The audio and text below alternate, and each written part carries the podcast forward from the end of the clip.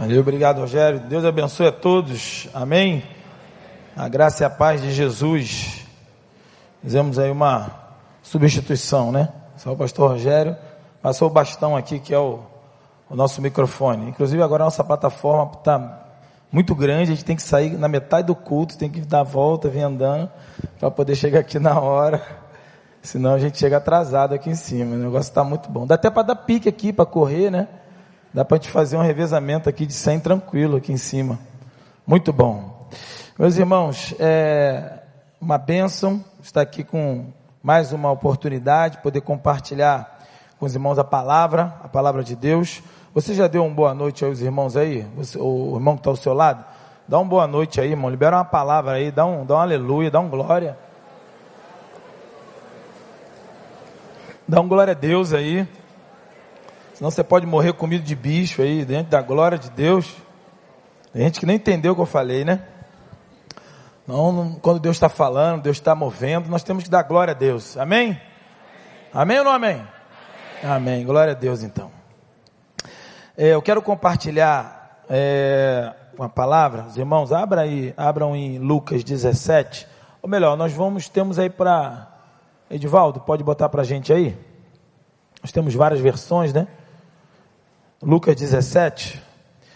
Estava lendo essa semana, quando chega o e-mail, né, que a gente vai estar tá pregando, trazendo a palavra.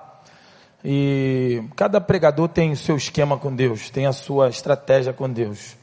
Então Deus assim faz comigo. Geralmente quando eu tenho um convite para pregar, eu fico muito atento nas próximas horas. Sempre Deus enche meu coração com aquela primeira palavra. É, geralmente, né, com raríssimas exceções, pelo menos comigo funciona assim. E Deus colocou essa frase no meu coração: Lembrai-vos da mulher de Ló. E o texto que Jesus faz menção é esse texto aí, de Lucas 7, do versículo 28 a, em diante. Então, vamos ler. Eu vou ler com os irmãos. Vamos fazer aquela leitura. Quem é do tempo da leitura responsiva? Aí? Quem é? Aí, então eu vou ler um versículo, a congregação lerá o outro, o seguinte, nós são quatro ou cinco versículos só. Vamos ler assim? Vamos lá. Não é que eu sou antigo, não, irmão. É que eu vejo YouTube. Na verdade, eu vejo muito Orkut, né? Entreguei a rapadura, né? Aconteceu a mesma coisa nos dias de Ló. Jesus está falando sobre a vinda súbita, que ele virá, a segunda vinda dele. Jesus está trocando uma ideia, está conversando com a galera, com seus discípulos. E ele está falando exatamente que ele vai vir como relâmpago, ele vai vir muito rápido, né? Ele vai vir muito rápido e, e muitas pessoas não vão se perceber exatamente pelo que vai estar rolando, pelo que vai estar acontecendo. E ele faz uma descrição. Ele está é, falando aos seus discípulos e ele está dizendo exatamente de um período que aconteceu na época de Noé, aconteceu na época de, de Abraão, aconteceu nessa época, na época de Ló. Então ele está dizendo a mesma coisa que aconteceu nos dias de Ló. O povo estava comendo, bebendo, comprando, vendendo, plantando e construindo. Versículo seguinte.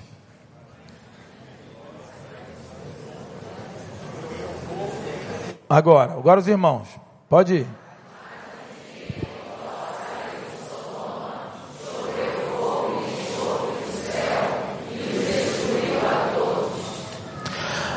Acontecerá exatamente assim no dia em que o Filho do Homem for revelado.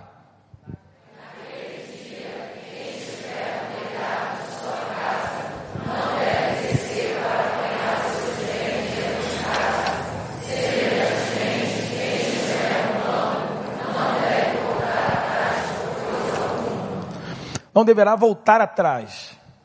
E aí ele faz, ele cita, ele faz uma menção a história muito conhecida e ele faz um lembrete para cada um de nós, aos seus discípulos naquela época, ele fazendo menção ao Velho Testamento, fazendo menção à história lá 1900 anos atrás, falando sobre a história de Ló. Ele diz: "Lembra-te ou lembre-se da mulher de Ló". E uma outra versão, como a minha, lembrai-vos da mulher de Ló. Jesus está nos dando um alerta para que a gente jamais deva esquecer essa história. Não só a história, mas que jamais a gente deva esquecer a atitude ou a ação dessa mulher a esposa de Ló, que a Bíblia nem cita o nome, mas a, a ação que ela realiza, o que ela realiza, o posicionamento que ela tem em relação às diretrizes de Deus, a direção de Deus, e ela toma um posicionamento que é terrível para a vida dela, e é terrível para a vida da sua família, e é terrível para o povo de Israel, que a partir desse tempo, as nossas decisões, todas as nossas decisões, elas implicam em consequências na nossa vida. Então, quando Jesus faz menção dessa história, ele está dizendo para que a gente esteja atento para que a gente esteja ligado, para que a gente esteja envolvido na esfera espiritual, na, na dimensão do que Ele quer para mim, quer para você, quer para cada um de nós. Então nós vivemos um tempo assim como aconteceu na época de Noé, quando o texto diz um pouco antes, assim como aconteceu na, na, na época de Ló, o povo comia, eles comiam, bebiam, se alegravam, tinham festas, eles é, casavam, se davam-se em casamento, eles viviam a vida, compravam, construíam, executavam, desenvolviam suas vidas socialmente como hoje. Nós estamos envolvidos, inseridos num contexto social onde nós temos muitas atribuições, nós fazemos muitas coisas, nós temos muitas coisas a realizar, nós temos muitos relatórios a fazer, nós temos muitas é, satisfações a dar, a buscar, nós temos que, muitas vezes, é, é, ir atrás de situações, investigações. Então nós estamos envolvidos com tanta coisa. E aí Jesus está dizendo, no meio disso tudo, que a gente não roube, não permita perder o nosso coração, que a gente não se perca naquilo que é o essencial. E aí tem uma frase muito interessante de um, de um preletor que eu vi no início da minha vida cristã, num congresso lá em BH, era novo convertido, ele, autor de um livro, livro pioneiro, e ele usou essa expressão, que eu não sei se é dele, mas pelo menos aqui no Brasil ficou popularmente conhecido por ele, e ele dizia: a coisa principal é fazer da coisa principal a coisa principal. Deu para entender? Deu, não deu? É fácil, né? Então diga comigo: a coisa principal é fazer da coisa principal a coisa principal. Todo mundo entendeu, né? Tá beleza? É igual o filósofo, é, o magnânimo filósofo que nos explica dizendo que uma coisa é uma coisa, outra coisa é outra coisa. Então isso aí é fera, todos nós sabemos. Fazer daquilo que é o principal, a coisa principal na nossa vida. E o que é principal? Se eu perguntar aqui agora, nessa esfera, depois desse louvor maravilhoso, né, depois dessa direção, dessa eloquência, da direção aqui, é, a introdução, a oração do nosso pastor Rogério, Miquel, a direção, cada um de nós aqui, se eu fizer a, pergunta para vocês, quase que hipocritamente, todos nós vamos dizer que é Jesus Cristo, aleluia. Não é isso? Sim ou não? Seja sincero, irmão, fala sério. Se eu perguntar aqui agora, mas se nós deixarmos para perguntar talvez no estacionamento para alguns, a resposta já pode ser um pouco diferente. Que Jesus o quê? Jesus é na igreja, né? Tá igual aquele cara que estava jogando bola e no meio do futebol o negócio estava quente, futebol e telequete tudo junto, né? Com quebra-quebra, quebra-ossos e tal, MMA. E aí o cara falou assim, mas nós somos da igreja. Mas ele é pastor, ele é líder, sei lá o que falou. E o cara falou assim: pastor é na igreja. Aqui é homem para homem. Então, se a gente deixar é, para perguntar, talvez no shopping mais tarde, ou se deixar para perguntar amanhã, ou se deixar para perguntar no trânsito, se deixar para perguntar lá para terça, quarta, que é quinta-feira voltamos a virar anjo de novo, né? Mas chegar para, até quarta-feira de noite, chegar para perguntar, com certeza, no meio do, do furdunço da tua vida, dos relatórios, né? do nosso corre-corre, do dia a dia, será que você consegue estar com foco nas, na coisa principal? É o seu desafio. É por isso que Jesus está dizendo: lembrai-vos da mulher de Ló. É por isso que ele está dizendo que a gente, a gente deve estar focado na essência, em meio à correria que a gente vive a gente deve estar voltado, porque ninguém vai pôr a mão no arado e olhar, olhar para trás, ele vai ser de exemplo, ele vai estar apto ao reino de Deus, é o que a palavra de Deus fala, Jesus fala em, em Lucas mesmo, um pouco lá atrás, Jesus vai dizer, porque simples, existe a questão espiritual, né? Do, do acordo do princípio de quem está com Jesus, quem abraçou Jesus, não tem como voltar ao seu passado, a, ao, ao vômito, quando a própria Bíblia fala, voltar ao velho homem, assim como numa, numa questão técnica e medidas práticas. Por que, que o cara que põe a mão no arado, o cara que está arando a terra, quem é do campo aí vai saber, se ele olhar para trás, o que, que acontece? Tem ninguém do campo? Cri, cri, cri, cri. Fiz uma pergunta, né? Eu sei que tem uma galera aí que planta, eu sei, que trabalha. Porque o cara, o cara vai arando a terra, geralmente o boi, ou, ou vai no braço, né? Vai abrindo o, o a terra para poder pôr as sementes, ou ele vai sendo puxado por um boi, por um animal muito forte, ele vai abrindo para pôr as sementes. Ele tem que olhar para onde, irmãos? Para frente. Se ele olhar para trás, o que, que acontece? Faz, várias, faz uma sinuosa ali. Então por isso que não tem como você arar a terra, pôr a mão no arado, e você arar a terra olhando para trás. Você tem que olhar para frente. E tem alguns que tem até uma técnica, né? Usa um ponto fixo, ele mantém aquela visão, ele vai, vai, vai. Só que não pode fazer como o cara que olhou um ponto lá em cima do morro e ele depois chegou no final, estava toda torta. Quando ele olhou para trás, ele estava olhando, era uma vaca lá em cima do morro. A vaca andava, ele andava também. E aí, não chegou no final, estava tudo sinuoso, estava torto o caminho que ele tinha feito. Quando Jesus diz que a gente põe a mão no arado não pode olhar para trás, é porque a gente não vai ter condições de fazer um bom trajeto ou um bom trabalho em arar a terra. E trazendo uma visão espiritual, aquele que assume o compromisso com Jesus, o comprometimento com Jesus e volta atrás, ele não tem condições nenhuma de seguir à frente. Por um simples, é, uma simples lógica. Quando se Jesus está à frente e se eu viro para trás, eu estou dando costas, virando de costa para quem? Para o próprio Deus. Então, em muitas vezes, agora como fazer isso? Como a gente elaborar e pensar nisso, nesse tempo, no corre-corre? Jesus está falando de salvação.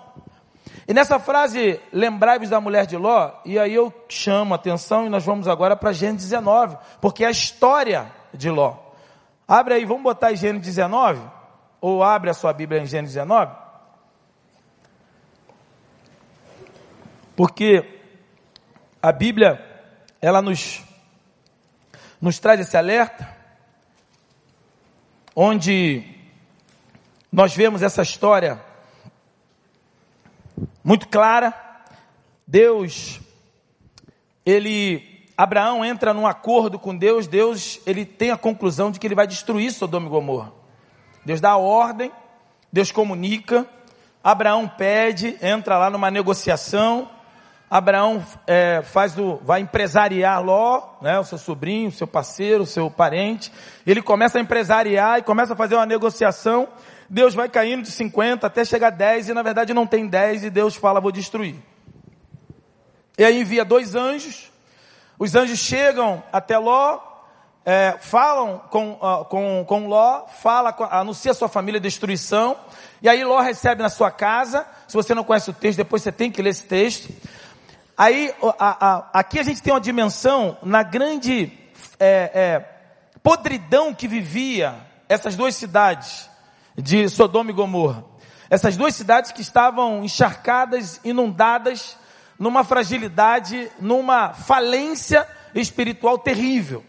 Os homens viviam, e aí vem o termo é, sodomia, os homens viviam em relações sexuais com homens, e aí os homens procurando sempre essa vida, até que os anjos chegam na casa de Ló e os homens chegam na casa de Ló, os dois anjos são recebidos por Ló na sua casa, e aí os homens chegam, vizinhos de Ló, põe esses dois varões aí para fora que nós queremos conhecê-lo, queremos ter relação sexual com eles.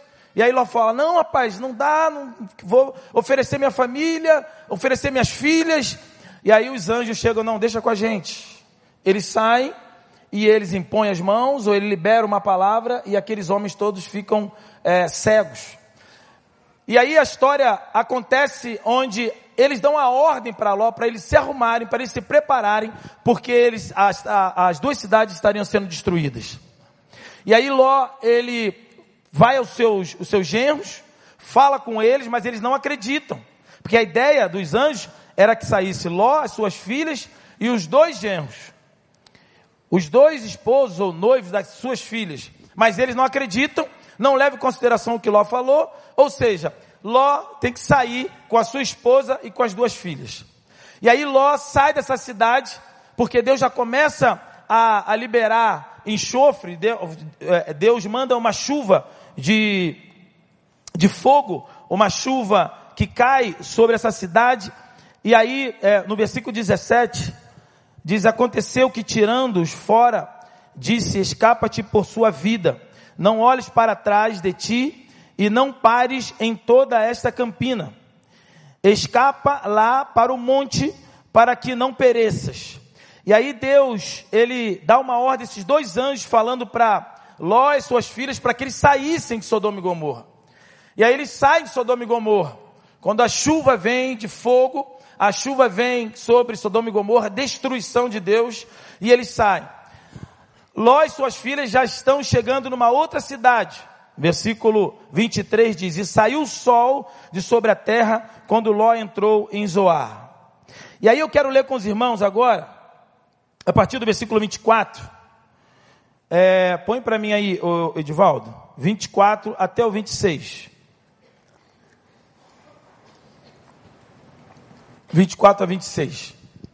Gênesis 19, 24 a 26. Porque esse é o texto que a gente, que eu vou me prender mais. Na verdade, é no versículo 26. Então o Senhor Versículo 24, isso aí. Então o Senhor, o próprio Senhor, fez chover do céu fogo e enxofre sobre Sodoma e Gomorra. Assim ele destruiu aquela cidade e toda a planície, com todos os habitantes das cidades e vegetação. Mas a mulher de Ló olhou para trás e se transformou numa coluna de sal. Só até aí. Nesse versículo 26 que eu quero me prender um pouco mais. E é nesse versículo 26 que tem uma informação para gente tremenda. Porque nesse versículo 26 mostra a, que, a quebra de acordo, porque os anjos deram uma informação a Ló e a, a, suas, a sua esposa e suas filhas, a sua família. Vocês devem sair, mas vocês não devem olhar para trás. Vocês vão sair em direção ao que Deus tem proposto para vocês, mas vocês não devem virar-se para trás. Vocês devem esquecer o que se passou. Vocês não devem estar com o coração voltado para aquilo que Deus está tirando vocês.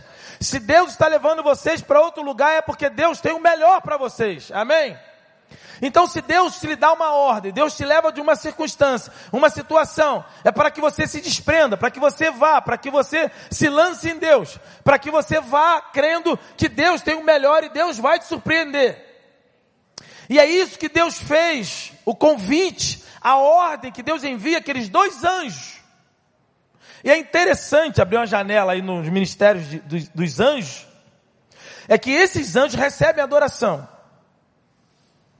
Uma coisa muito complexa entre nós, mas a Bíblia acontece isso. Em outras ocasiões, anjos, representantes, não recebem adoração. Mas nessa circunstância, e também com Abraão, eles, no, no, em Manre, eles também estão lá, nessa hora, eles recebem adoração. Porque são representantes direto de Deus. São aqueles que representam o próprio Senhor. É por isso que Ló faz menção e chama do Senhor fazendo menção àquela, àqueles que representavam diretamente o próprio Deus. E aquela é, reverência de Ló não era para os anjos, mas sim para o próprio Deus. E naquela hora, Deus estava tratando como que diretamente com essa situação. Deus estava tratando diretamente, Deus estava dando uma válvula de escape a Ló e a sua família. Só que eu quero voltar a fita aqui um pouquinho o seguinte, no meio desse caos, no meio dessa mudança, no meio dessa saída, nós precisamos lembrar de um outro versículo. Bota para mim aí. Gênesis 13, versículo 10. Gênesis 13, versículo 10. Lá atrás, no capítulo 13, houve uma discussão entre os pastores de Ló e os pastores de Abraão. E aí Abraão faz uma proposta a Ló e diz o seguinte: os nossos pastores estão brigando. O problema não é entre eu e você, Ló. Nós nos entendemos. O problema são aqueles que nos servem. E isso é algo que a gente é, pode detectar ainda hoje. E a gente numa, num princípio de liderança, num princípio de líderes, onde os líderes se entendem, mas às vezes os liderados não. E aí Abraão vai dizer: o problema não é entre eu e você. A questão são aqueles que te servem e aqueles que me servem. Porque a Bíblia é muito clara em dizer que os pastores de Ló não se entendiam com os pastores de Abraão. E aí Abraão fala o seguinte: não há como a gente caminhar junto. Então vamos fazer o seguinte: você vai para um lado, eu vou para outro. Escolha um caminho que você vai, Ló. Se você escolher pela direita, eu vou para a esquerda. Se você escolher para a esquerda, eu vou para a direita. Abraão, um homem usadíssimo por Deus, sábio, ele deixou opção para Ló. Ló escolhe o caminho que ele vai. Versículo 10: Olhou então Ló e viu todo o vale do Jordão, e todo ele bem irrigado, até Zoar. Era como o jardim do Senhor, como a terra do Egito. E isso se deu antes do Senhor destruir Sodoma e Gomorra. Próximo versículo. Ló escolheu todo o vale do Jordão e partiu em direção ao leste. Assim os dois se separaram. Abraão ficou na terra de Canaã, mas Ló mudou o seu acampamento para um lugar próximo a Sodoma, entre as cidades do vale. Só até aí. É, ora, é, aí fala, os homens de Sodoma eram extremamente perversos e pecadores contra o Senhor. Então diz, Ló, ele faz uma opção, olha para uma campina maravilhosa, ele olha para um lugar irrigado, ele olha para um lugar maravilhoso, ele olha para um lugar lindo, um lugar que tinha uma planície, uma campina maravilhosa, um lugar irrigado, um lugar que tinha água, um lugar muito maravilhoso. E ele olha, e a partir do seu olhar, ele escolhe para onde ele vai. Ele talvez, ele a opção de Ló, e muitas vezes acontece, tem acontecido comigo, com você, conosco, a gente toma decisões pautado na, na visibilidade, na coerência visual. Mas em algumas vezes a gente não ora buscando saber qual a direção de Deus para mim. A Bíblia diz que Ló escolheu porque o lugar era bonito. Ele escolheu pela conveniência. E ele vai. E diz o texto, na minha versão e outras versões, que ele vai armando a sua tenda até chegar Sodoma. Ele foi caminhando para Sodoma. Chegando em Sodoma, ficou nesse furdunço todo, nessa confusão toda que eu já falei para você. E aí Deus vem para destruir Sodoma e Gomorra. E agora ele está com a sua esposa, saindo agora em direção a Zoar. E quando ele está saindo da cidade de Sodoma e Gomorra, já o sol já tinha nascido, já estava amanhecendo. E quando eles estavam saindo, cumprindo a palavra de Deus através dos anjos, dizendo: vai e não faz o quê? Não olhe para trás. Porque quando eu estou andando para o lugar que Deus mandou eu andar, aonde Deus está? Hein, meus irmãos? Isso é lógica. Está na frente, ok? Sim ou não? E se eu viro para trás, eu estou de costas para Deus.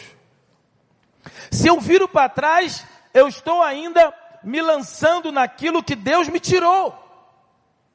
Então, se Deus te mudou, se Deus te levou, se Deus transcendeu, se houve uma mutação naquilo onde Deus está te, tá te conduzindo, não há como olharmos para trás. E aí diz o texto que ela, quase chegando em Zoar, quase chegando na bênção, quase chegando na porta da bênção, para conseguir a vitória, para conseguir o nota 10, ela vira-se para trás. E o texto diz emblematicamente: quando ela vira para trás, ela converteu-se, ela se transformou numa estátua de sal. E aí, basicamente, o que Deus coloca no meu coração para compartilhar com vocês são três coisas. A primeira delas é olhar para trás. Quando eu olho para trás, eu estou dizendo, eu não estou confiando naquele que me conduziu. E olha que esta mulher foi alertada por Ló e pelos anjos. O pacto era esse, o acordo era esse. Deveriam fugir, deveriam sair e não deveriam olhar para trás. Não deveriam desfocar do próprio Deus. Mas eles olharam, mas ela olhou para trás. E quando ela olha para trás, ela está não só dando as costas para Deus, como ela está revelando o que está no profundo do seu coração. E aí a gente precisa entender uma coisa que talvez a Igreja Batista, algumas igrejas históricas, batem ainda na conversão de alma. Eu acredito piamente de que a base de que o ingresso para entrar no céu somente pela conversão em Cristo Jesus. Amém? Que a palavra grega metanoia, transformação, regeneração. Há muitas igrejas que estão trabalhando e trabalham muito e falam muito de adesão. E algumas na televisão você vê. Depois que você veio para cá, o que, que mudou? Ah, mudei isso, mudei aquilo. Eu tinha um Fusquinha, agora tenho uma Ferrari. Né? E aí é muito bom para a vida física, né? para a vida social. É, você tinha um Fusquinha, agora tem uma Ferrari, fala sério. É? Então agora você está melhor. Mas se não tiver Jesus, se não tiver a conversão, você pode ter a Ferrari, a Lamborghini, pode ser o XZ, X4, X5, X20, você pode ter o que tiver. Se não tiver Jesus, vai para o inferno com Ferrari e tudo. E vai mais rápido, né? Porque a Ferrari corre muito mais do que o Fusquinha, sério. É ou não é? Então, se não tiver Jesus, não adianta nada. Isso é muito bom, é uma maravilha. Se quiser me presentear com uma Ferrari, eu vou, né? Vou vender amanhã, porque eu não vou ter como pagar seguro, pagar IPVA, né? Vou vender amanhã, vou comprar uns três ou quatro carrinhos simples, né? Vou doar, vou dar o dízimo, com certeza. Mas cada um sabe o que que dá, né? Mas é muito bom, é muito legal. E eu quero frisar uma coisa, Ló era muito rico. Que às vezes que crente, esse negócio de crente é só quem está ferrado, não é só quem está quebrado. Né? Cantou quando tá faliu, aí vem para a igreja. Não sei, não. Tem muita gente boa. Tem muita gente contrário. Tem muita gente que chegou quebrado e aceitou a Cristo e se converteu e Deus prosperou. Deus multiplicou. Sim ou não? Já contei aqui empresários, irmãos nossos, que quebrou firmou com Deus, sabia, continuou fiel nos dias, nas ofertas, ajudando um montão de gente. Muita gente nem soube que ele quebrou, ele falou para mim. Hoje ele é um baita empresário. E ele falou para mim, pastor, quebrei, mas continuei ajudando, continuei dizimando, e Deus me trouxe de volta e me deu o dobro do que eu tinha. Então o fato de ter dinheiro não há nenhum problema. A questão é que Ló, ele, ele era rico, ele sabia o que, o que usava, o seu coração, Deus trabalhou no coração dele, só que chega uma hora onde Deus nos chama a caminhar com Ele. E Deus faz assim com a gente. Deus dá aquela apertadinha, né? Deus aperta um pouquinho mais aquela porca para ver onde é que nós vamos. Deus ele aperta um pouquinho mais a nossa, a nossa corda. Deus segura um pouco mais para ver e provar e, e, e nos provar para ver onde está o nosso coração. E assim Deus acontece e fez com muitos personagens da palavra da Bíblia, como o próprio Jó, e assim acontece com Ló. E aí, nessa hora, esta mulher vai e ela vira-se de costa para a proposta de Deus. Quando ela vira, agora raciocina comigo, meus irmãos, como pode? Você deve estar pensando, poxa, mas Deus avisou. Os anjos falaram. Deus ia caminhar. Se Deus está levando, Deus não leva ninguém para furada, sim ou não? Você acha que Deus leva alguém para furada? Então, quando o Espírito Santo leva Jesus para ser tentado pelo diabo no deserto, você é furado? Não. Você é furado, irmãos? Ah, porque vocês não responderam, eu fiquei até com medo. Porque Deus sabe o que faz. O problema não é quando o Espírito Santo nos leva para o deserto para ser tentado pelo diabo. O problema é quando eu vou para o deserto para ser tentado pelo diabo sem a direção do Espírito Santo. Isso é problema. Então, quando eu estou me submetendo à direção de Deus, não importa se Ele está comigo, se Ele está me dirigindo, Ele vai cuidar da minha vida. Ele vai me dirigir. Quando eu me viro de costas para Deus e me volto para aquilo que estava ao meu passado, aquilo que eu realizava onde Deus me tirou, eu estou de uma forma incrédula me relacionando com Deus. A grande questão é que hoje muitas pessoas não são transformadas em estátua de sal, não são convertidas em estátua de sal literalmente. Mas essa palavra de Deus, desde quando veio no meu coração, eu trago para vocês para a gente refletir numa metáfora, numa alegoria, numa, numa análise na nossa vida, como eu tenho sido em relação à direção de Deus. Que tipo de olhar para trás eu tenho sido tentado, eu posso ceder à tentação. Porque quando acontece em nossa vida, não só literalmente como aconteceu aqui, mas pode acontecer comigo, com você, de forma espiritual. E o que acontece com essa mulher é que ela é transformada, ela se converte numa estátua de sal. E o que está no coração dela? Esta mulher está com o coração envolvido em Sodoma e Gomorra. Aí aquela história de que Deus tira do Egito, mas o Egito não sai de dentro dele, do povo. Deus tirou o povo de dentro do Egito, mas o Egito ainda continuou dentro do povo muitas vezes. O povo apaixonado e reclamando porque não tinha melão nem cebola. Olha tu vê só. O cara ter saudade de cebola. Eu sou apaixonado por cebola. Mas se faltar cebola, irmão, tá tranquilo. É, não é? Tendo lá picanha com, com alho, tá tudo certo. Se você for me convidar para essa casa, se botar uma cebola, eu sou apaixonado. Eu como cebola crua, né? Depois, é, né? A gente faz uma, uma, uma, como é que é? Joga um ácido sulfúrico, então tá tudo certo. Mas cebola cozida também é uma maravilha. Mas se não tiver cebola, dá para comer sem cebola, sim ou não? Dá para sentir saudade de cebola, irmão? O cara, os caras sentiram saudade de cebola. Vê a crise que eles estavam. Porque o Egito sai, a questão não é a cebola, a questão não são os melões. A questão é tudo o contexto que nos deixa escravizados naquilo de Deus nos tirou. E eu gosto muito de pensar que a, a, a dupla coluna de, é, de, salvação, a obra salvífica de Jesus, Jesus nos tira de, Jesus nos tira, é, Jesus nos salva no Calvário e Ele nos tira de dentro do pecado. E depois nos purifica em Pentecostes, tirando o pecado de dentro de nós. Então na cruz, Ele nos tira o pecado. Mas depois nós precisamos do tratamento do Espírito Santo para que Ele tire o pecado de dentro de nós. Amém?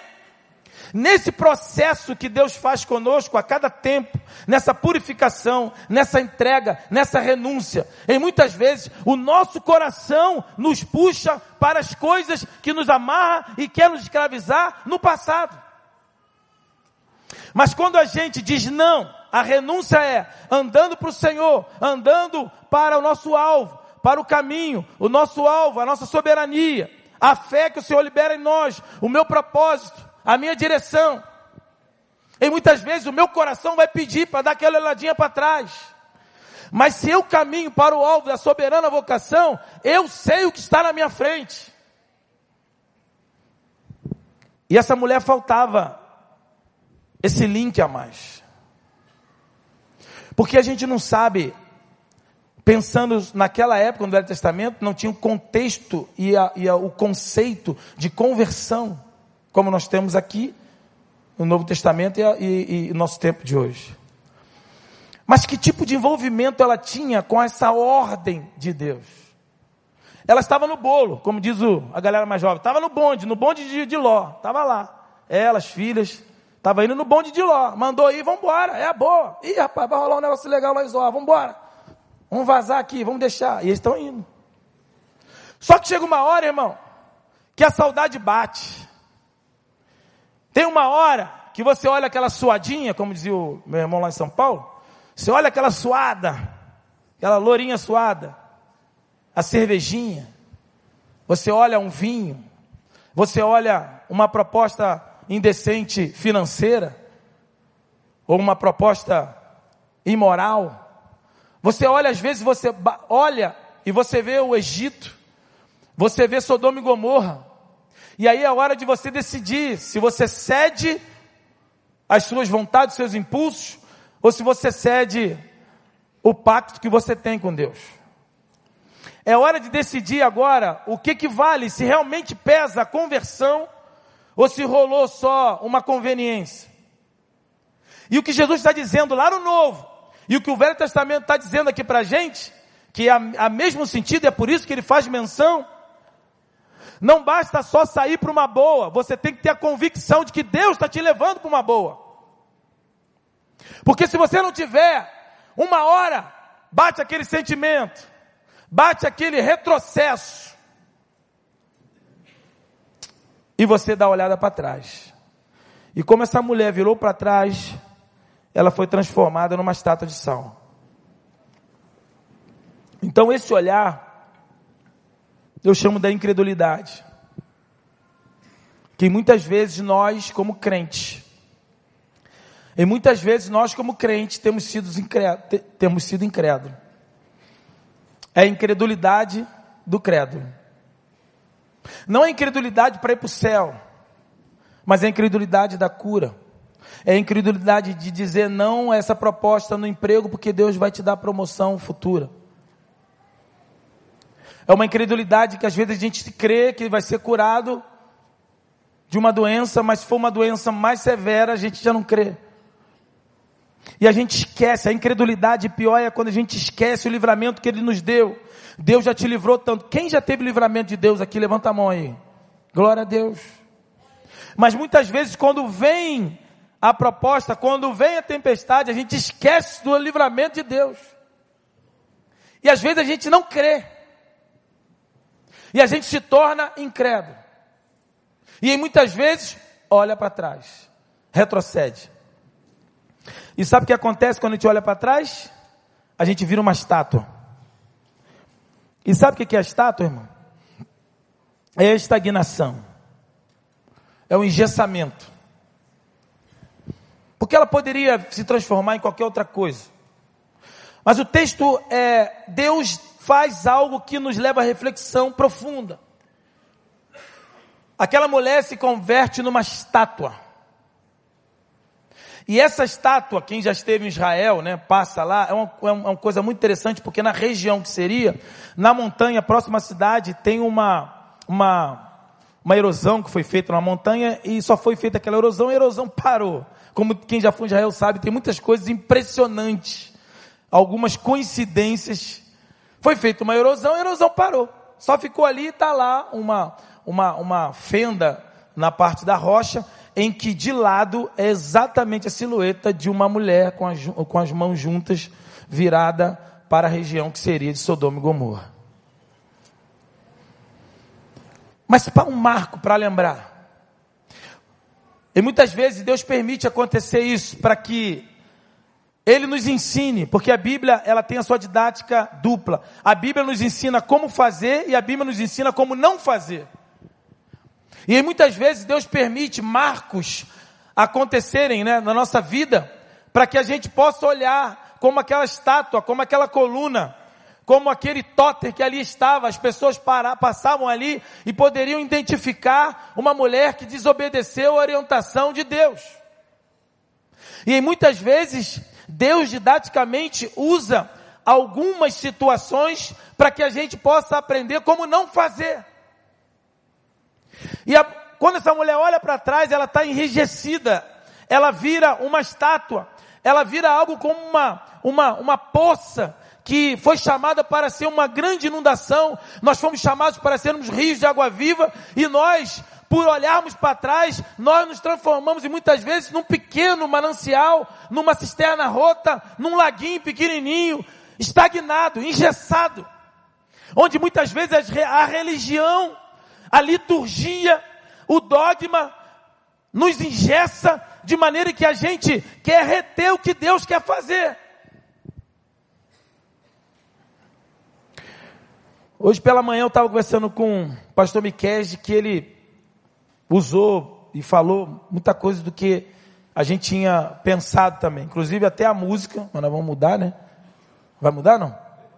Pode ser que não. Deus, deixa, deixa Deus dirigir então. E eu falei com ele, comentei com ele. Ele falou sobre desistência de manhã, falou sobre não olhar para trás também. Deus, quando quer fazer algo, quando Ele quer falar algo, Ele vai massificar. E Deus ele tem feito algo na nossa igreja tremendo.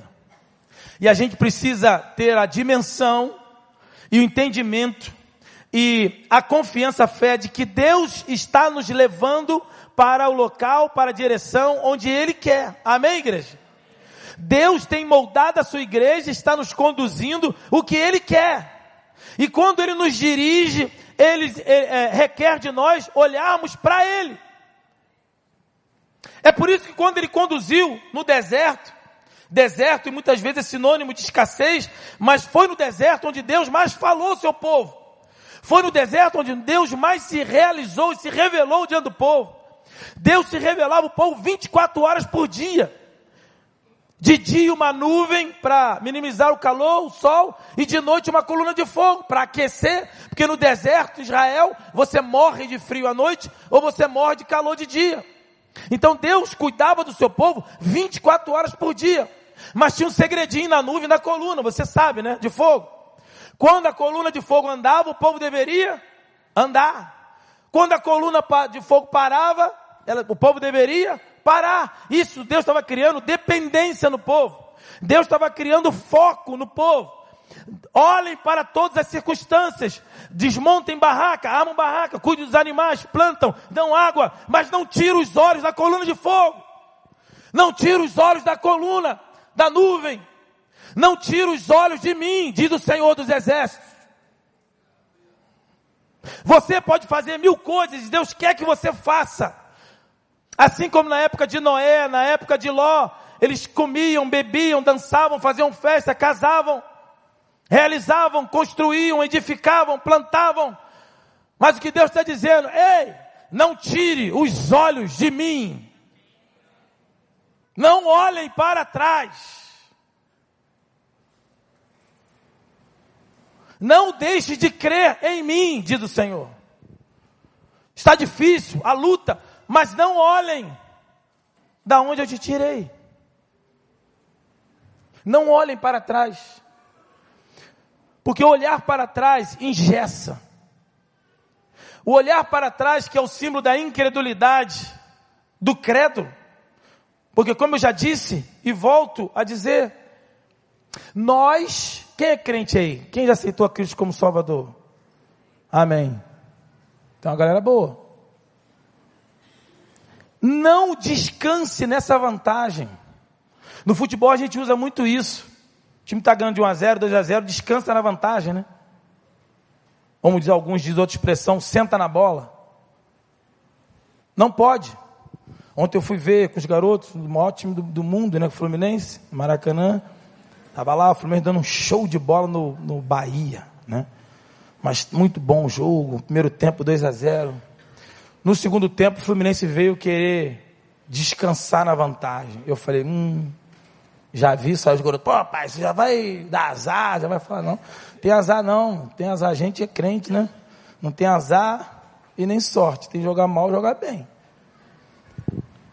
Mas tomou um sufoco que quase se toma um gol, tomava virada. Porque muitas vezes assim, a gente dá uma respirada, a gente quer sentar na vantagem. A gente quer abaixar a guarda. E exatamente numa hora que a gente faz isso é que a gente toma virada, infelizmente. Então a gente não pode descansar, não podemos tirar os olhos do Senhor. Não podemos achar que a gente pode administrar a nossa situação.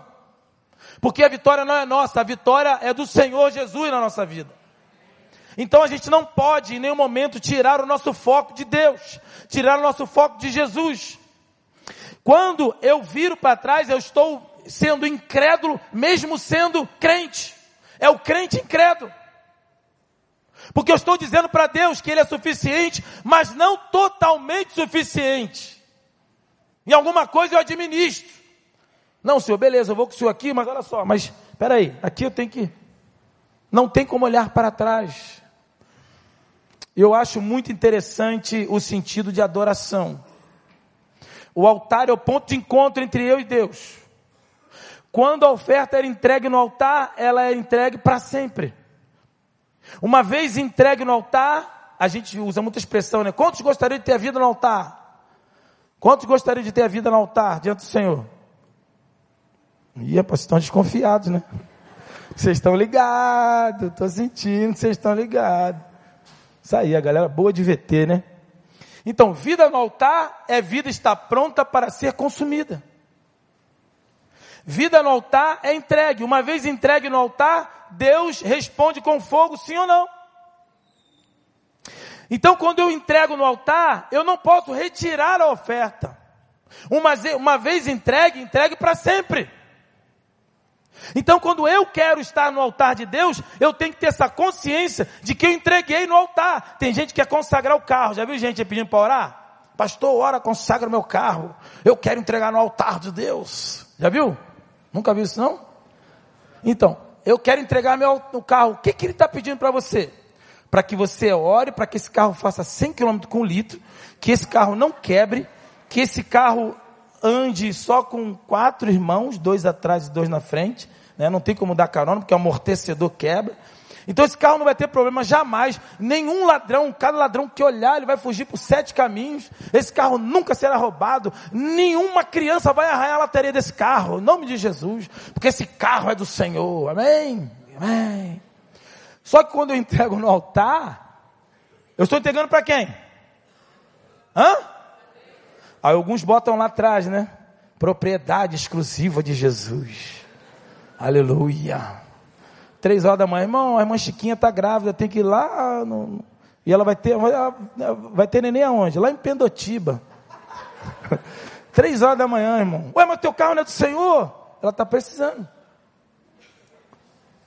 Então, quando eu entrego meu carro para Deus, esse carro pode levar quatro, como pode levar seis sai de um culto dali, só pode passar na blitz, né, irmão? Senão, se passar na blitz com seis, vai dar ruim.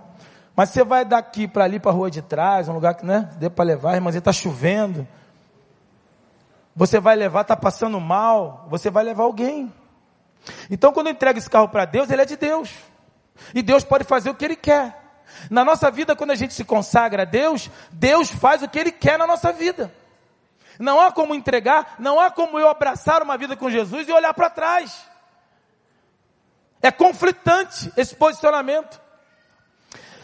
Então, quando ela vira-se para trás, ela se torna incrédula diante daquilo que Deus tem. Quando ela se volta para trás, ela é transformada numa estátua, ela é enrijecida pelo sistema. Eu passo a querer botar Deus dentro de uma redoma de vidro, dentro de um quadro. Eu passo a querer engessar aquilo que Deus tem para mim. Mas Deus ele faz aquilo que ele quer fazer. Amém? Deus vai fazer com você o que ele quer fazer. Independente do que você tem a sua adaptação, do que você pensa, os teus projetos, mas vários projetos de Deus do que o meu projeto. E quantas vezes já fiz projeto, irmão? Quantas vezes já fiz projeto para Deus entregar, para Deus consagrar minha lista? E Deus pegar a lista, jogar no lixo e falar assim: Eu não quero que você me, me mande lista para eu consagrar a tua lista. Eu quero que você se consagre às minhas listas. Eu já fiz muito projeto para Deus. Quando eu me converti, por exemplo, jogava futebol, porque eu joguei no Grande Madureira, no América, é um dos maiores times. Joguei nos quatro times grandes do Rio: Madureira, América, Serrano. O outro eu me esqueci, o time era tão. Eu me converti, como diz o outro, eu me se converti. Eu, eu, eu tinha um projeto para Deus, um projeto maravilhoso. Eu falei para Deus, eu no Juniores do América, né? Crente. Ninguém na minha casa era crente, eu me converto, prego para todo mundo.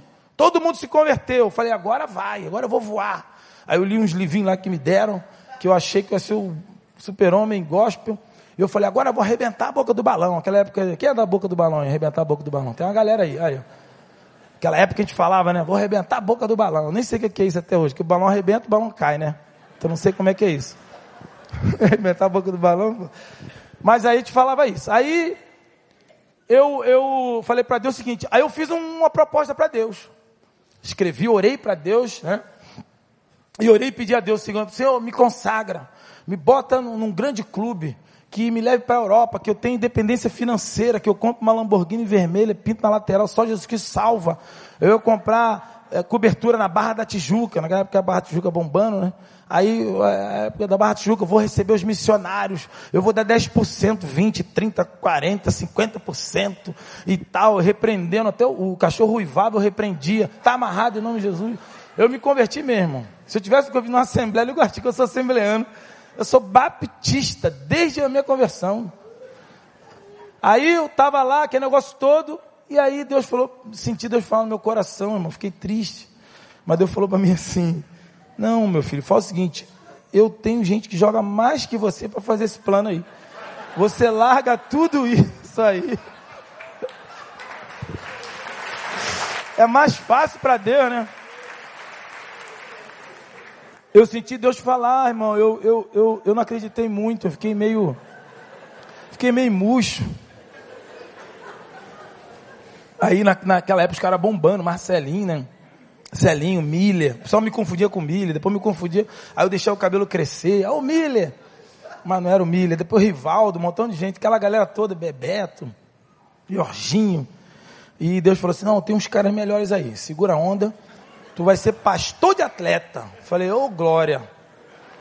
Eu parei com. Eu, eu fui um dos maiores desperdícios do futebol brasileiro, porque eu parei com 27 anos, irmão. Eu poderia chegar na seleção. Jacarepaguá, Realengo, Curicica. Me chamaram para a seleção de, de, de Curicica ali, que teve um campeonatozinho. Mas eu parei com 27 anos, eu entreguei para Deus. E Deus me fez me transformou para trabalhar com atletas. Na época não tinha esse negócio, muita gente chamou de maluco, não tinha essa coisa. E a partir daquilo ali Deus foi. Então, já pensou se eu olhasse para trás? Eu iria renunciar aquilo que Deus me chamou para fazer. E quando eu parei de jogar, ainda fiquei dois anos orando ainda. Fiz várias orações e tal, para ver se ia voltar. Não Dois anos ainda, de 95 a 97, quando eu decidi realmente parar. E assinei o maior contrato da minha vida, que foi casar com a irmã Mozinha, irmã Cláudia Azevedo, que está aqui, que é uma maravilha. Você pode aplaudir a Deus pela vida dela? Você é uma santa. Glória a Deus. Viu? Tô com ponto, hein? Não preciso lavar aquela louça lá. Bota. E aí, meus irmãos, eu bracei minha vida e Deus me deu uma, uma direção que eu tenho até hoje. Então, muitas vezes, Deus nos te dá uma direção, Deus te dá um foco, te dá um objetivo que às vezes não faz parte do teu plano. Mas Deus sabe, Deus vai à frente, Ele consegue ver na frente. O teu plano hoje não é o plano de Deus, pode não ser o plano de Deus. Mas por isso que eu aprendi também isso muito cedo, eu aprendi muita coisa cedo, irmão. Por isso que eu sou uma benção. E aí, aprendi na dor também. Deus, tinha uns irmãozinhos, né, que inventavam as coisas. A igreja pequena é aquele negócio, né? Você tem sempre coisa para fazer. Aquela a igreja lá, segunda na Taquara, uma igreja que eu me converti, com a telhazinha de ternite, com quatro pedaços de madeira para levantar. Então, quem tem um olho no meio de cego é rei. E aí eu estava lá, muita coisa para fazer, trabalhava e fui desenvolvendo e trabalhando. Então o irmão falou para mim: Deus não existe para gente para ser entendido. Deus existe para mim para ser crido. Eu falei, eu gostei desse negócio. Não tenta entender Deus. Se você quiser entender Deus, vai ficar igual o paulista, não estou entendendo. Tu não vai entender nunca. Porque é impossível você entender Deus, uma mente infinita, ser uma mente finita, entender uma mente infinita. Você nunca vai entender Deus. Então, não existe muito, não entra muito nessa querer entender Deus. Deus não existe para a gente tentar entender, para ser entendido. Deus existe para nós para sermos cridos.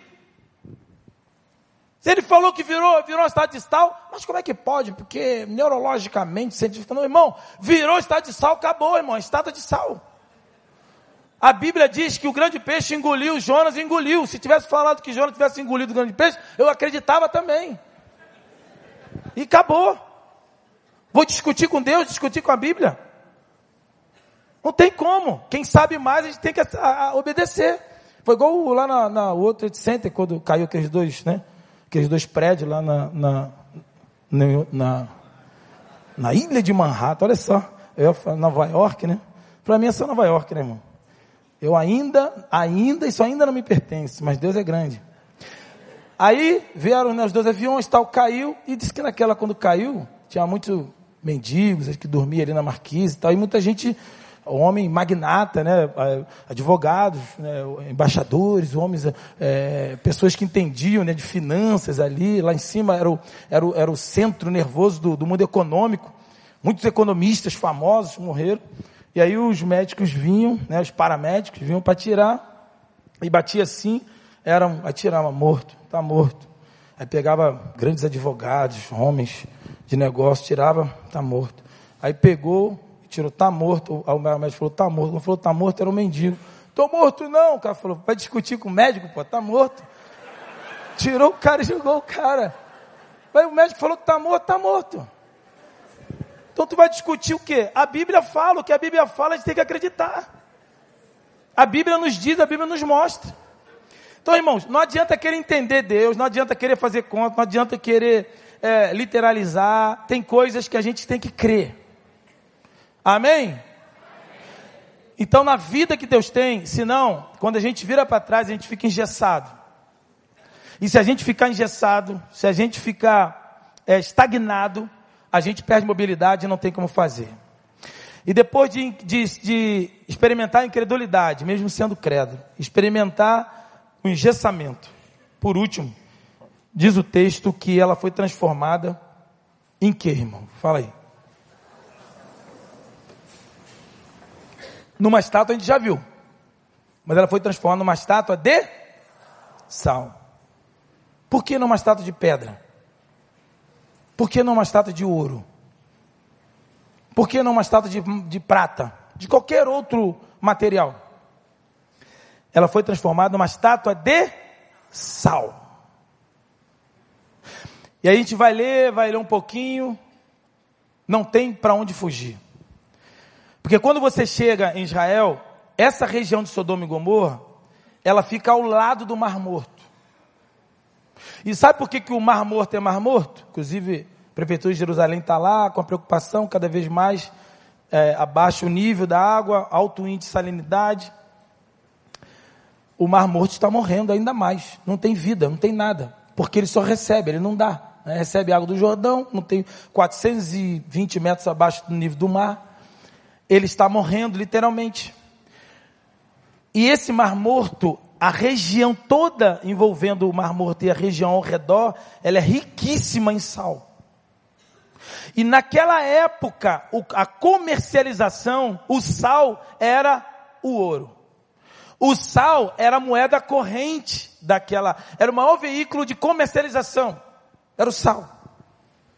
Então é por isso que quando aquela mulher vai e ela diz não para Deus, ela se volta para trás, ela é enrijecida, estagnada, engessada, ela perde toda a, a, a, liberação com Deus, ela perde toda a autonomia, ela perde a mobilização, onde o Espírito nos leva para qualquer lugar. Jesus vai falar em João 3,8 que todo aquele que é nascido do Espírito é Espírito, o vento sopra onde quer, ouve a sua voz. Assim é tudo aquilo que é conduzido pelo Espírito. Quem é do Espírito é soprado pelo Espírito é conduzido pelo Espírito, é guiado pelo Espírito. Se Deus te leva, se Deus tem liberdade com você, Ele vai te levar para qualquer lugar que Ele queira levar. Então, quando você ingessa, você perde essa direção com Deus. E depois dela perder, ela é transformada numa estátua de sal, porque ela se volta para tudo aquilo que ela tinha e possuía. As riquezas de Ló ficaram ali. Quando ela se volta, ela se volta para tudo que ela deixou da sua vida, de valor físico, financeiro, riqueza, costumes, facilidades, confortos. E ela se volta e é transformado numa estátua e de sal. Por que sal? Porque a gente se transforma naquilo que a gente ama. E a Bíblia fala isso. Aonde estiver o teu coração, ali estará o teu tesouro. Se você ama o Senhor, quanto mais você ama o Senhor, busca o Senhor, você vai se parecer com o Senhor. Se você busca o dinheiro, ama o dinheiro, vive em função do dinheiro, você vai transformar-se em dinheiro. Todo mundo vai querer só te usar.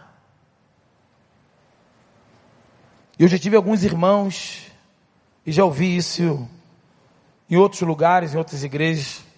Irmãos de posse, e olha que eu trabalho com jogadores de futebol, contei história para os irmãos, os irmãos sabem. Eu já vi muitos jogadores, ah, só me procuram quando estou com dinheiro. Por quê?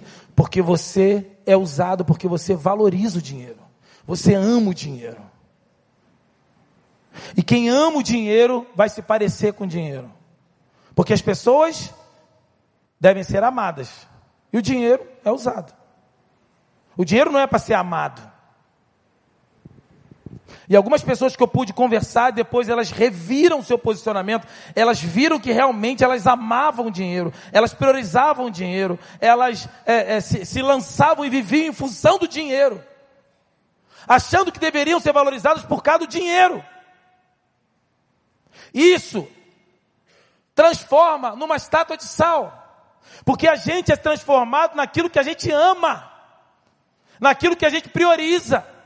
Aonde está o teu coração, ali vai estar o teu tesouro. E a pergunta é: aonde está o teu coração? Aonde está a tua prioridade? Lembra-se que eu iniciei falando da coisa principal, eu fazer da coisa principal a coisa principal. Então, por último, ela foi transformada numa estada de sal, no produto sal, porque ela tinha um apego. E olha, meus irmãos, o apego é o amor a coisas. Não confunda o amor com apego. O apego é enrijecimento. O apego é doentio. A gente não consegue dividir, a gente não consegue doar. Fizemos campanha do casaco e eu ouvi um irmão falar: ah, eu vou comprar, vou comprar uns dois casacos. Com raríssimas exceções, o importante é o coração. Mas dê um seu casaco. Não compra, não. Dê um bom, um seu bom. Tem muita gente que é mais fácil comprar um casaco do que dar o seu casaco. Você está entendendo? Aquele que já pegou a sua formazinha, aquele que você bote, né? Doar o seu casaco. Você está entendendo? E muitas vezes a gente quer comprar. A ideia não é só comprar, dar, é você doar, você dividir. É você pegar ali o seu pão e dividir com o seu irmão. Não, eu vou comer esse todo aqui, depois eu compro para você. Não, esse não é o sentido. É você dividir aquele seu pão ali. Esse é o sentido. E quando essa mulher ela se transforma em sal, ela está se transformando naquilo que ela amava. Porque isso é o apego no coração. Eu gosto de uma oração que eu gosto de fazer muito, é que o Senhor impermeabilize com, com óleos. Sabe por que, que Davi fala, derrama o teu óleo sobre a minha cabeça? E o, os pastores faziam isso com as ovelhas? Jogavam azeite na cabeça da ovelha, o óleo. Sabe para quê? O óleo impermeabilizava aqui, ó, limpava, e o óleo impedia que as, as moscas, pequenas moscas, porque as narinas eram muito úmidas, e elas ficavam aqui incomodando as ovelhas, e as ovelhas elas ficavam muito agoniadas, e elas ficavam batendo com a cabeça na, na árvore. Então o pastor tinha que vir jogar o óleo na cabeça da ovelha, para que pudesse impermeabilizar e muitas vezes eu oro e por algumas pessoas e por mim para que Deus venha jogar o azeite dele no meu coração, para que o meu coração não venha grudar, coisas não venham grudar no meu coração. Porque volta e meia eu sou tentado a olhar para trás. Então quando eu abro mão da minha carreira, eu estou renunciando, eu peço a Deus que Ele venha moldar e, e untar o meu coração, ungir o meu coração. Quando Deus vem untar, quem faz bolo sabe, dona de casa, passa a manteiga, a margarina, o óleo no, no, no tabuleiro. Para quê? Para a massa não grudar. Então, quando eu falo para Deus ungir o meu coração, Deus vem untar o meu coração, para que as coisas não venham grudar nele. Amém, igreja? Então, não tem como, é, é, é inadmissível um crente crédulo que entregou seu coração a Deus ter um coração de apego a coisas. Por mais difícil que você teve, que lutou para buscar, mas você só conseguiu porque Deus te deu. E se Deus te deu, Ele pode te dar muito mais. Se você se desapegar disso, se você se desprender disso, entregar para Deus. Para Deus fazer o que Ele quer fazer. Então, é, é a unção do desprendimento. Uma das coisas da conversão que traz, ele vai desgrudar o nosso coração. Ele vai de, nos desprender das coisas e de pessoas também. Relacionamento doentio, possessivo, egoísta. E não tem como a gente viver assim. Por exemplo, as esposas de pastores são todas bem desprendidas, estão sempre prontas a né, dividir aí na, na, ministerialmente as pessoas, os, com as pessoas. Os líderes, né, as esposas dos líderes, célula. Os líderes de célula. Quem está na obra de Deus, quem está na liderança na obra de Deus, tem que ter o coração desprendido. E para eu encerrar, meus irmãos, é, o pregador diz que está acabando e é um, é um perigo, né? Mas eu estou acabando mesmo. Você crê nisso que eu estou acabando? Sim ou não? Crê, né? É, olha só a consequência, o que pode acontecer quando eu olho para trás, quando eu me, sou, é, é, me torno incrédulo, quando eu me me engesso, quando eu me transformo naquilo que eu amo. Aconteceu o seguinte, que as duas filhas de Ló, elas saíram para esse local, não vai dar para ler aqui muito texto, mas as duas filhas de Ló, elas olham para Ló e falam o seguinte, olha, uma para a outra e diz o seguinte, olha, nosso pai já está velho, não tem varão que nos engravide. Então nós vamos fazer o seguinte, vamos dar vinho nosso pai, Ló, e vamos ter relações com ele. Sabe por que elas fazem isso? É aquilo que eu falei. Tira de dentro do Egito, mas o Egito continua dentro do coração. Eles saíram de Sodoma, não olharam para trás, ok, aleluia, glória a Deus. Mas olha as fases da nossa vida. São fases. Deus nos tira de dentro do pecado e depois vai tirar o pecado de dentro de nós. Isso vai acontecer até o dia da nossa morte. Eu e você precisamos ser depurados por Deus em todos os dias da nossa vida. Porque elas saíram de Sodoma, não olharam para trás, não foram transformadas em estátuas, legal, beleza, mas agora elas têm Sodoma ainda dentro do coração delas. Sabe por que elas fazem isso? E elas ainda citam no texto seguinte: vamos fazer isso porque esse é o costume de toda a terra.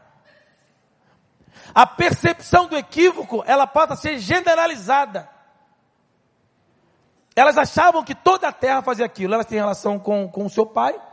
Nasceram dois meninos, os dois filhos. E os dois filhos é, que elas tiveram, Moabe, que gerou o povo dos Moabitas, e teve Ben-Amim, que gerou o povo dos Amonitas.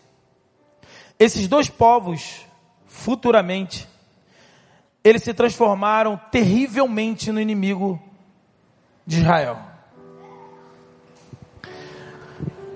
Amon, ele que significa tanto Amon quanto Ben, ben Amim, significa filho do meu pai ou filho de parente. Amon foi, foi é, originou o maior, o maior fato, o maior caso de sedução carnal, está em Números 25 de corromper o povo de Israel. E bem a mim, filho do meu parente, que significa, introduziu e abraçou o sacrifício humano. Em Levíticos 18 fala, e eles adoravam crianças, eles ofereciam crianças a Moloque. Dois povos que saíram desses dois meninos e que foram inimigos de Israel e trouxeram atrocidades para Israel. E aí eu quero encerrar, último versículo, Sofonias 2,9, bota para mim aí, é, Edivaldo, Sofonias 2,9, porque Deus falando agora desses dois meninos, esses dois meninos que se transformaram em dois povos, que trouxeram atrocidades para Israel, Sofonias 2,9, Por isso, juro pela minha vida, declara o Senhor dos Exércitos, o Deus de Israel, Moabe se tornará como Sodoma, e os moabitas como Gomorra. Olha a analogia que ele faz, que ele fala exatamente ao caso episódio lá atrás. Sodoma e Gomorra. É um lugar tomado por ervas daninhas e poços. Vai ao versículo 10 então. E poços de sal. Olha aí. Deus dizendo, um comparando um a Sodoma, outro a Gomorra, e dizendo que eles estariam transformados em plantações de urtigas, na minha versões, na minha versão, e poços de sal. Uma desolação perpétua. O remanescente do meu povo os saqueará. Os sobreviventes da minha nação herdarão da terra deles. Então, meus irmãos, sabe o que é isso? Consequência do futuro as implicações que pode acontecer na minha vida quando eu me viro para trás, quando eu me volto contra Deus, mesmo sendo crédulo. De alguma forma, em algum momento, em alguma circunstância, eu posso virar para trás. Pelo apego, pela saudade, pela busca ao passado, por querer administrar o passado, por querer achar que eu posso articular alguma coisa, por achar que eu posso ser dono e articular alguma coisa na minha vida, e na verdade você não tem controle de nada na tua vida. Quem tem o controle é Deus. Então, meus irmãos, olhemos para frente, para o alvo da soberana vocação. Não olhe para trás para que você não se torne incrédulo. Não olhe para trás para que você não vire estátua enrijecido e adorando uma cisterna rota. Porque você foi chamado não para ser um copo d'água, você foi chamado para ser fonte de água viva. Você não foi chamado para ser uma cisterna. E eu não posso olhar para trás para que não seja transformado num sal, como sendo aquilo que eu amo, porque tudo aquilo que eu amo, que eu priorizo, eu me transformo naquilo. Se você ama e prioriza a Deus, você vai se transformar a cada dia mais parecido com Deus. Mas se você está com o seu coração preso em alguma outra coisa, hoje é o dia. Hoje é o momento. Agora é o momento. Eu vou pedir para você ficar de pé agora. Eu quero orar com você. E o convite é para que você olhe para frente. Para que você não olhe mais para trás para que você tome um posicionamento de olhar para frente e não para trás. Para que você, uma vez sendo tentado, você não ceda à tentação. E para que você agora, você viu como uma decisão tua agora ou hoje pode comprometer os teus frutos, os teus filhos, os teus netos, gerações futuras podem ser comprometidas com aquilo que você faz hoje. E gerações futuras podem ser influenciadas positivamente pela tua decisão de hoje. Hoje você pode estar libertando teus netos agora. Você pode estar liberando pessoas que virão depois de você. Então eu quero orar com você. Feche teus olhos agora. Eu quero primeiramente dar oportunidade a você que talvez entrou aqui pela primeira, segunda, terceira vez, e você entendeu tudo que Deus falou com você. Se você quer olhar para frente agora, se você quer entregar a sua vida hoje para que Deus cuide, para que Deus possa te dar liberdade, para que Deus possa transformar a tua vida, quebrar essa estátua de sal que talvez você já detectou na tua vida. Se você quer entregar sua vida hoje nas mãos de Jesus, você vai orar comigo. Você e Deus agora silenciosamente em pensamento diz assim: Ó oh Deus, eu entendi a tua palavra nessa noite. Eu entendi a importância de eu me lançar no Senhor. De eu caminhar com o Senhor, eu quero olhar para frente, não quero olhar mais para trás. Eu quero tomar uma decisão com o Senhor, de que o Senhor me conduza, me guie. Eu peço que o Senhor me dê as respostas e me conduza agora nessa noite. Eu quero me entregar nas tuas mãos. Eu me arrependo dos meus pecados. Eu confesso a Jesus Cristo como meu Salvador. Eu quero pedir que o Senhor venha escrever o meu nome na tua salvação, na tábua da tua salvação. Me cure, me liberte, me guie, me transforme, entre na minha vida, porque eu confesso Jesus Cristo como meu único Salvador. Por isso eu te peço isso em nome de Jesus Cristo. Amém e amém.